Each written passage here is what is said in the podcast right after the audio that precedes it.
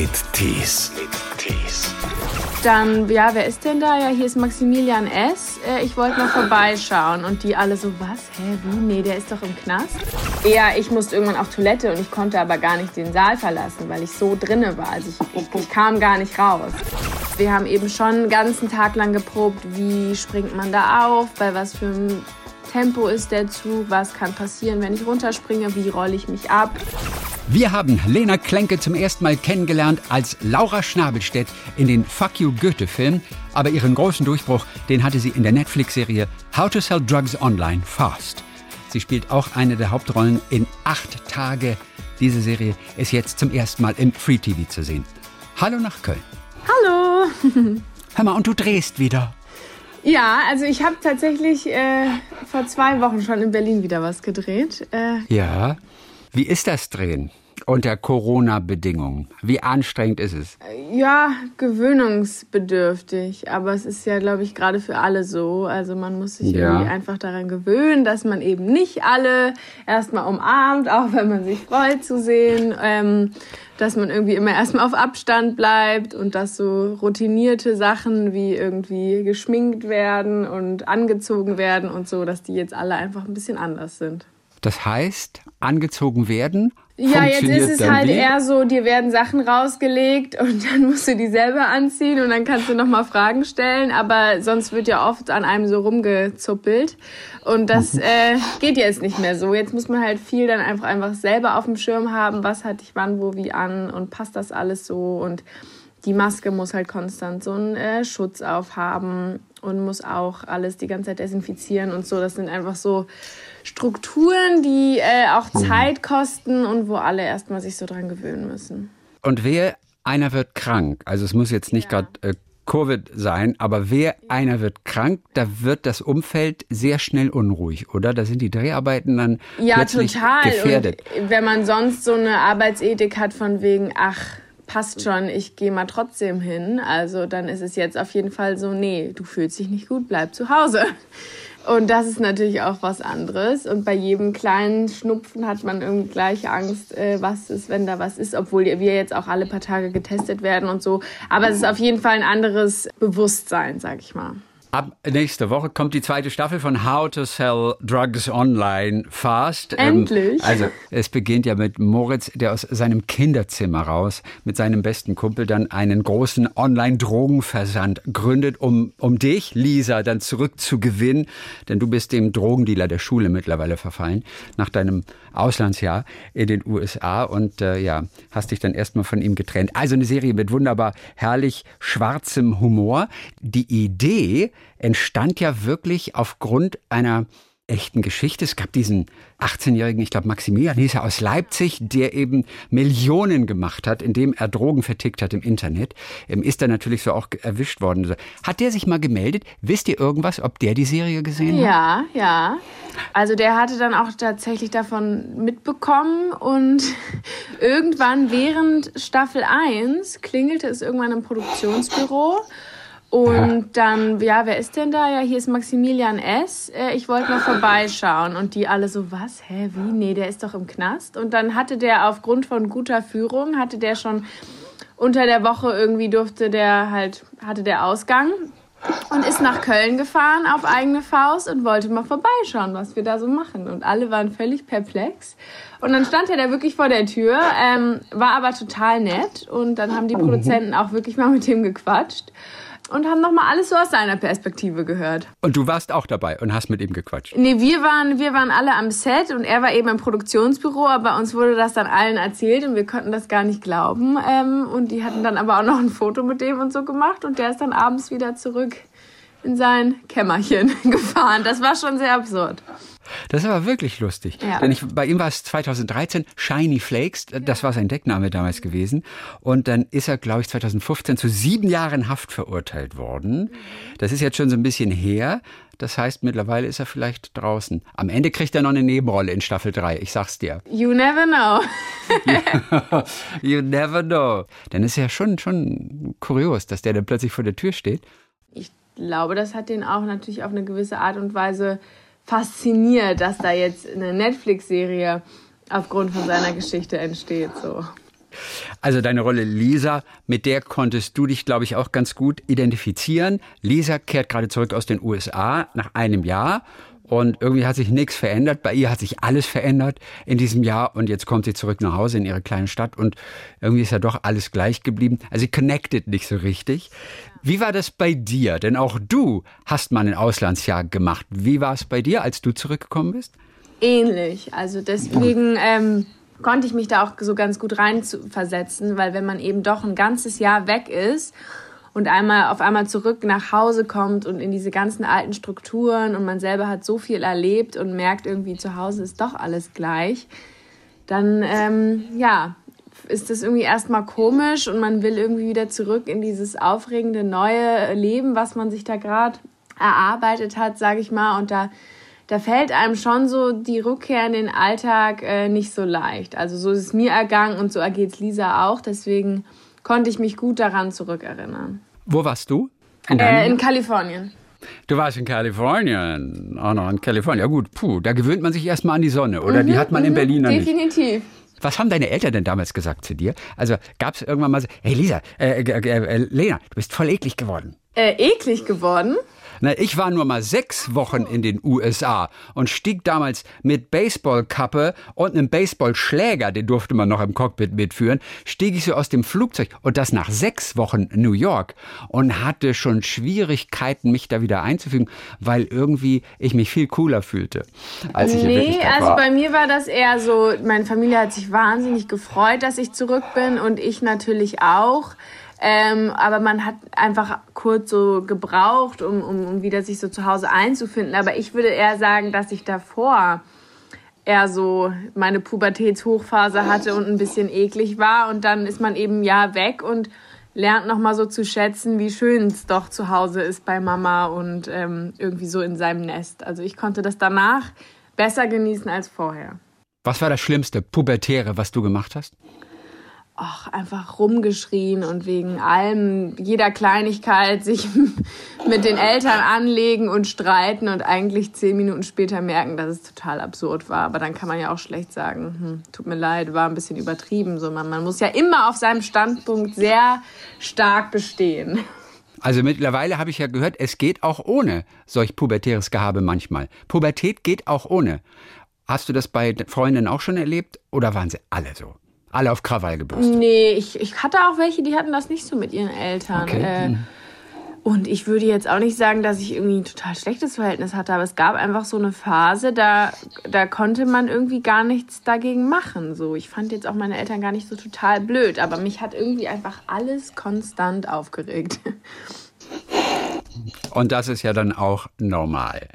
Du bist auch zu sehen in acht Tage. Das ist auch eine Serie, die Aufmerksamkeit erweckt hat, die jetzt zum ersten Mal im Free TV zu sehen ist, äh, bei ZDF Neo, auch jetzt schon in der Mediathek. Also es geht da grob um so eine Art Weltuntergang.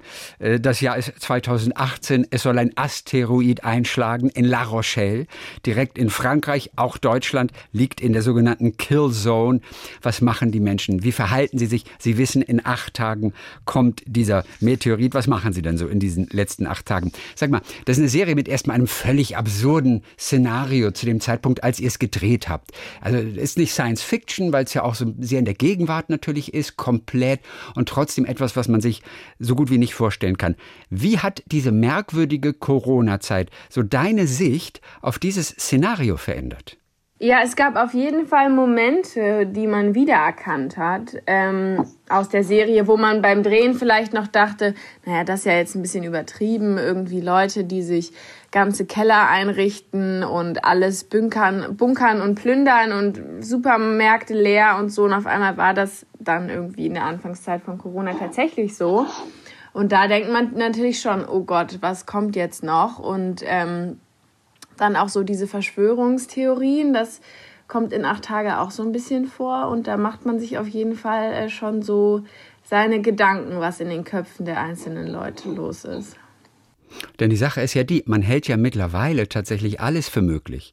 Äh, ja, also selbst dass die Erde atomar verseucht wird, weil irgendein Idiot auf einen Knopf drückt oder sich zwei wieder streiten und einer drückt dann wirklich mal auf diesen Knopf. Vorher hätte ich das immer noch für unmöglich gehalten, weil es irgendwie nicht sein kann. Aber das ist plötzlich alles aufgehoben. Mittlerweile halte ich alles irgendwie für möglich und eben auch dieses Szenario. Ja, ja, irgendwie schon. Und das hat Corona dann schon irgendwie verändert. Du schreibst für deine Rollen ja ganz gerne Texte oder kleine Biografien. Was hast du dir ausgedacht, so an Hintergrundstory für deine Figur, die Tochter dort in acht Tage? Also, denn du bist ja auch mit der Familie unterwegs. Ihr flüchtet, so beginnst zumindest in, in Folge 1. Ihr setzt euch ins Auto und versucht einfach gen Osten zu fahren, da wo es nicht mehr so gefährlich ist. Ihr seid natürlich nicht so die Einzigen, man darf auch das Land nicht verlassen, ihr macht es aber trotzdem. So beginnt es mit deiner Familie dort. Was hast du dir ausgedacht für die Rolle der Tochter da? Ja, äh, die Leonie, so heißt meine Rolle da, Leonie, die ist richtig. natürlich eigentlich auch gerade so in der Mitte ihrer Pubertät und hat interessiert sich für alles andere als irgendwie für die Probleme der Welt und ihrer Eltern und dann irgendwie auch noch mit ihrem kleinen nervigen Bruder da hinten in so einem Auto zu sitzen und irgendwie ins Nirgendwo zu fahren, da hat sie natürlich gar keinen Bock drauf. Und ich habe mich auch da versucht, einfach irgendwie so zurückzuerinnern, was war damals, was mich, was, was hat mich beschäftigt, wie ist es irgendwie, wenn man alle seine Freunde zurücklässt, äh, wenn man nicht weiß, ob man sich, also sie hat auch eine sehr gute Freundin aus einer anderen Familie da, wo der Vater eben so einen komischen Bunker baut, wenn man irgendwie nicht weiß, ob man seine beste Freundin noch mal wieder sieht, wenn man eigentlich irgendwie gerade so in der Phase war, wo man irgendwie sich auf Partys gefreut hat und irgendwie nur noch ein Jahr in der Schule hatte und so.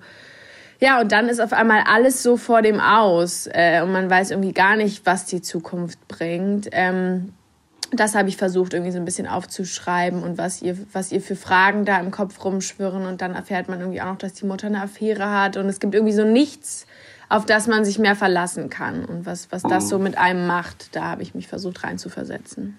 Und was ist eine so eine Frage, die sich deine Figur, die Leonie, gestellt hat, die du aufgeschrieben hast? Ja, sowas wie, was, was ist mit all meinen Plänen? Was ist, wenn ich mich nie verliebe? Ähm, was ist, wenn ich irgendwie meine Liebsten nicht wiedersehe? Was passiert hier eigentlich gerade? Also man wusste ja auch immer nicht so richtig, was kommt morgen und was passiert alles noch. Also war es eigentlich eher mal so, so was ist gerade eigentlich los und ähm, was passiert hier gerade. Die Fluchtszenen, die habt ihr besonders intensiv vorbereitet. Wie hast du diese Dreharbeiten, wie hast du diese Sequenzen in Erinnerung? Also vor allen Dingen haben wir geprobt diese Anfangssequenz, wo wir auf diesen Zug versuchen zu springen. Also wir, wir, wir flüchten erst mit dem Auto, irgendwann kommen wir da nicht weiter und dann gibt es da irgendwie so einen Zug Richtung Polen, auf den wir aufspringen sollen. mhm. Genau, ein Güterzug. Und da haben die halt tatsächlich stillgelegte Gleise gefunden, wo dann so ein guter Güterzug langgefahren ist. Und dann war eben klar, mein Vater und mein Bruder schaffen es auf den Zug. Ich bin eigentlich auch schon oben und meine Mutter schafft es nicht mehr auf den Zug. Und daraufhin springe ich wieder runter. Und ähm, das haben wir ausgiebigst geprobt, weil ich auch den Anspruch hatte, das unbedingt selber zu machen. Das ist dann immer ein bisschen schwierig wegen Versicherung und Pipapo. Also es gibt dann immer eine, Stuntfrau oder Mann als Backup, ähm, die dann so die Aufnahmen von weit weg machen, einfach weil da so viel passieren könnte. Aber wir haben eben schon einen ganzen Tag lang geprobt, wie springt man da auf, bei was für einem Tempo ist der Zug, was kann passieren, wenn ich runterspringe, wie rolle ich mich ab. Sowas wird dann einfach sehr intensiv vorbereitet. Oh, das ist alles gut gegangen, oder? Ja, ist alles gut gegangen und es macht dann auch am Ende meistens großen Spaß. Andere Rollen, wenn wir die mal durchgehen. Du warst auch dabei bei Victoria. Das ist ja ein Film, muss ich jetzt ja gestehen. Ich habe ihn noch nicht durchgehalten. Es war ein Sommertag, muss man sagen. Ich bin am Sommertag ins Kino gegangen um 17 Uhr. Und ich habe es dann nicht mehr ausgehalten, weil ein Film lebt ja von pointierten Dialogen. Da wird ja an jedem Satz gefeilt. Welches Wort ist zu viel? Bild, Ton, alles muss zusammenpassen. Jetzt kommt dieser Film Victoria, der in einer einzigen Kamerafahrt komplett wie live gedreht wurde. Der hat natürlich alle diese Sachen, die sonst einen guten Film ausmachen, hat er nicht. Der hat was anderes, aber er hat mich jetzt erstmal nicht gepackt. Ich habe auch an dem Abend bin ich dann in ein Restaurant gegangen zu einem Freund, der mit Corinna Harfuch an dem Tag drehte. Und wir kamen eben dazu und saßen dann dort zu viert.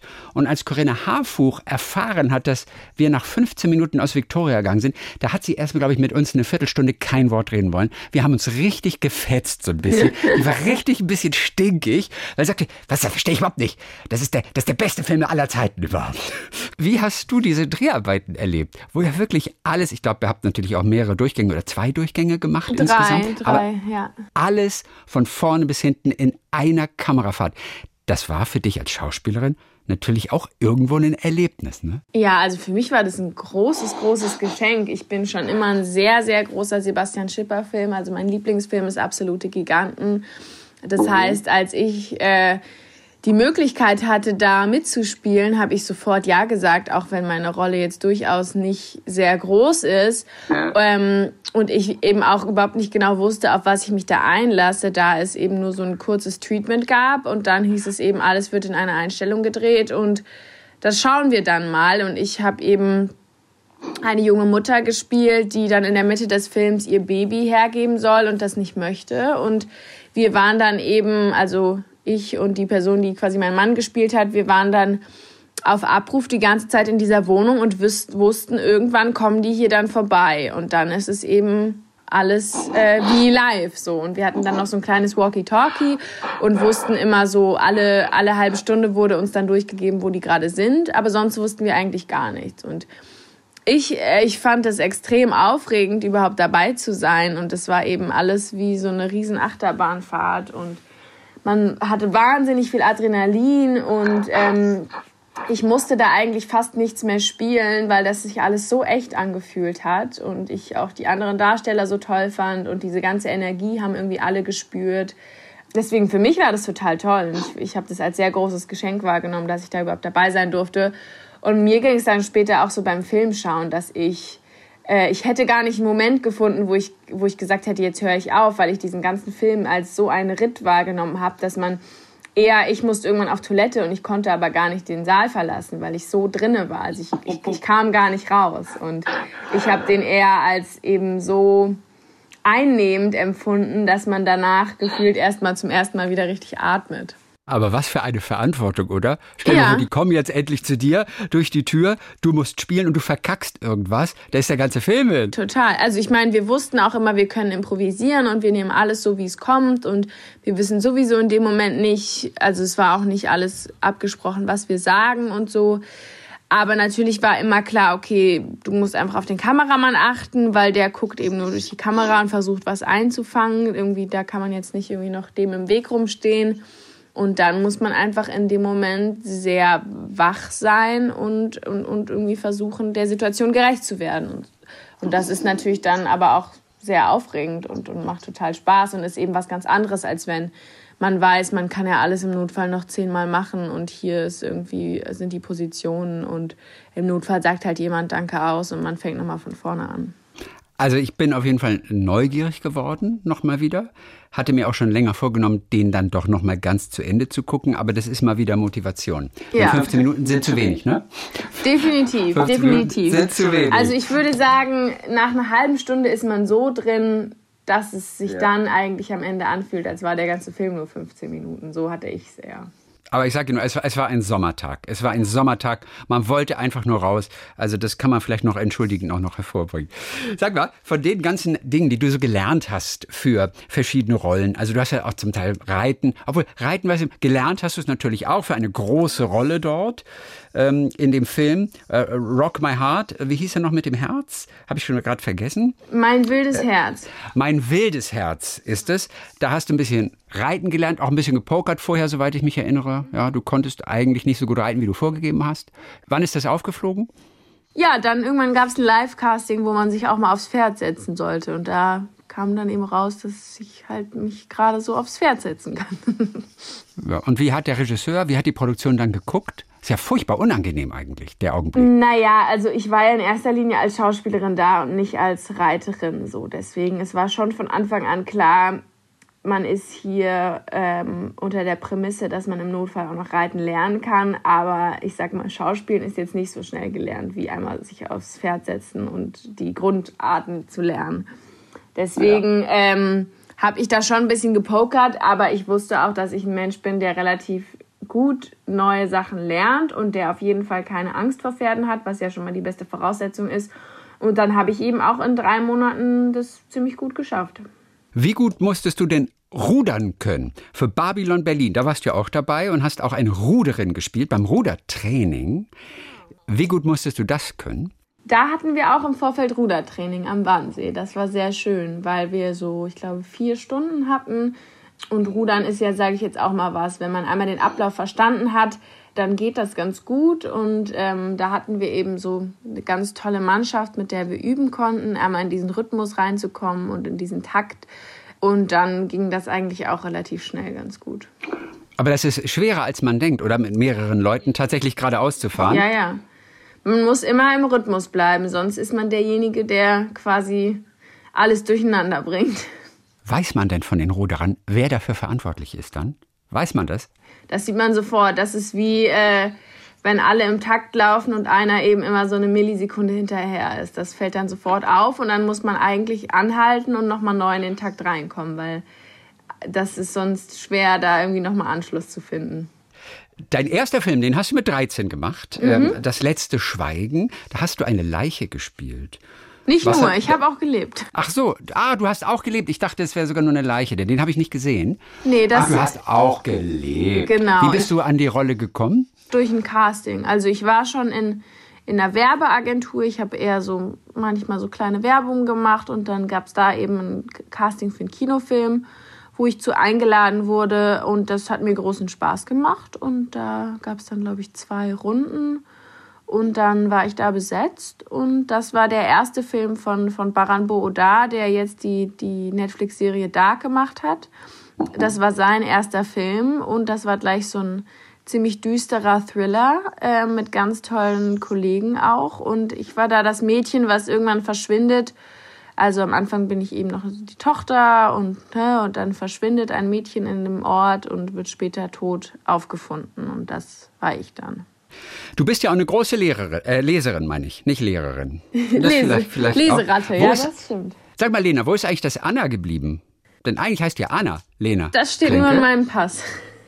Ja, und wo ist das Anna geblieben? Irgendwann hast du es verloren. Irgendwann ich wurde mein ganzes Leben nur Lena genannt und jedes Mal immer erst mal sagen zu müssen, bitte ohne Anna, war mir dann irgendwann einfach zu lästig und dann habe ich es weggelassen. Du bist auf jeden Fall eine begeisterte Leserin. Das ist ja das Schöne. In diesen Tagen, die Menschen um mich herum, lesen nicht mehr so viel, weil sie alle Serien gucken die ganze Zeit. Und da bleibt natürlich. Ich gucke auch, auch so Serien, das, das, das sage ich jetzt ja, nicht. Du aber ich kriegst auch, auch, du kriegst auch beides unter, weil du hast deine Prioritäten. Du gibst auf jeden Fall auch gerne auf Instagram dann mal die Buchtipps weiter, Bücher, die du geliebt hast. Ich bin sehr neugierig geworden, denn ich stand neulich in der Stadtbibliothek und hatte es in der Hand und hab's aber nicht mitgenommen. Ocean Wong, auf Erden sind wir kurz grandios. Ja, wow. Zwei Sätze, warum ich das lesen sollte? Äh, also ich habe lange nicht mehr so einen tollen Umgang mit Sprache ähm, gelesen. Also der hat eine ganz tolle Art zu schreiben, die fast schon poetisch ist. Eben gar nicht so klassisches lineares Erzählen, sondern sehr, sehr eine sehr poetische Sprache. Und dann ist es einfach eine unfassbare Geschichte. Also die hat autobiografische Züge und es geht eben um Protagonisten, der in Amerika aufwächst, als kleiner vietnamesischer Junge mit in einer Familie, wo eben die Oma noch im Vietnam aufgewachsen ist und ein Mann, einen ähm, ja, amerikanischen Mann, der eigentlich äh, im Vietnamkrieg war, äh, mit der eine Tochter bekommen hat und der sehr stark sein ganzes Leben ähm, auch darunter gelitten hat, eben der Einwanderersohn zu sein. Und dann ist er zusätzlich auch noch schwul und was das alles so Probleme mit sich bringt. Das mhm. schreibt er auf eine sehr schöne, aber auch traurige Art und Weise. Ist ja schon mal ein wunderbarer Titel. Auf Erden ja. sind wir kurz ja. grandios. Was für ein Titel, oder? Ja. Bist du auch Tennisfan eigentlich? Ähm, ein bisschen, ja. Ich kann es noch nicht so gut spielen. Ich habe dich nur in einem Video-Interview neulich gesehen aus deiner Wohnung in München. Und hinten im Buchregal, da steht das Buch Open von Andre Agassi. Ja, das habe ich auch gelesen während der Quarantäne. also, warum hast du das gelesen? Einfach aus Interesse. Ich finde manchmal Biografien irgendwie erstens ganz erfrischend zum Zwischendurchlesen, weil sie irgendwie meistens relativ leicht geschrieben sind, aber irgendwie immer, also man würde ja keine Biografie schreiben, wenn nicht das Leben irgendwie doch sehr interessant war. Und mhm. ähm, da habe ich dann eben einmal die Biografie von Michelle Obama als letztes gelesen und die von Andrew Agassi und fand die beide ganz spannend. Was ist hängen geblieben aus der Agassi-Biografie? Was erinnerst du noch? Ähm, ja, dass, dass es eben auch, gerade wenn man eine Person im öffentlichen Leben, ist, äh, öffentlichen Leben ist, dass es nicht immer alles so ist, wie, wie es scheint. Also der sagt ja oft den Satz, ich hasse Tennis. Und wirklich aus tiefstem Herzen ähm, ist er ja eigentlich gar kein Tennisfan, sondern wurde da immer von seinem Vater reingepresst und will natürlich einfach dann unbedingt immer diese Titel haben. Aber eigentlich mag er Tennis gar nicht so gerne, sagt er immer. Und da sich so durchzukämpfen und das trotzdem so lang zu machen, das äh, finde ich schon sehr faszinierend. Also Lena, du weißt, du hast es geschafft, wenn du irgendwann dann mal sagst, ich mochte diese ganzen Filme gar nicht. How to Sell Drugs Online und Nein, Babylon das Berlin. ist bei mir ja Gott sei Dank was anderes. ich wollte einfach nur den Oscar. Ich wollte halt den Oscar, aber... Mir macht das schon großen Spaß, sonst, sonst würde ich das, glaube ich, auch noch nicht schon so lang machen. Davon gehe ich aus. Lena Klenke, zu sehen aktuell in How to Sell Your Drugs Online bei Netflix. Da kommt jetzt am Dienstag, 21. April, da kommt die zweite Staffel. Und dann haben wir auch noch diese Serie Acht Tage, jetzt auch im Free TV zu sehen und in der ZDF Mediathek. Dann Dankeschön für heute. Dann toi toi toi, bleibt alle gesund beim Drehen und bis die Tage wieder. Vielen Dank. Talk mit Tees.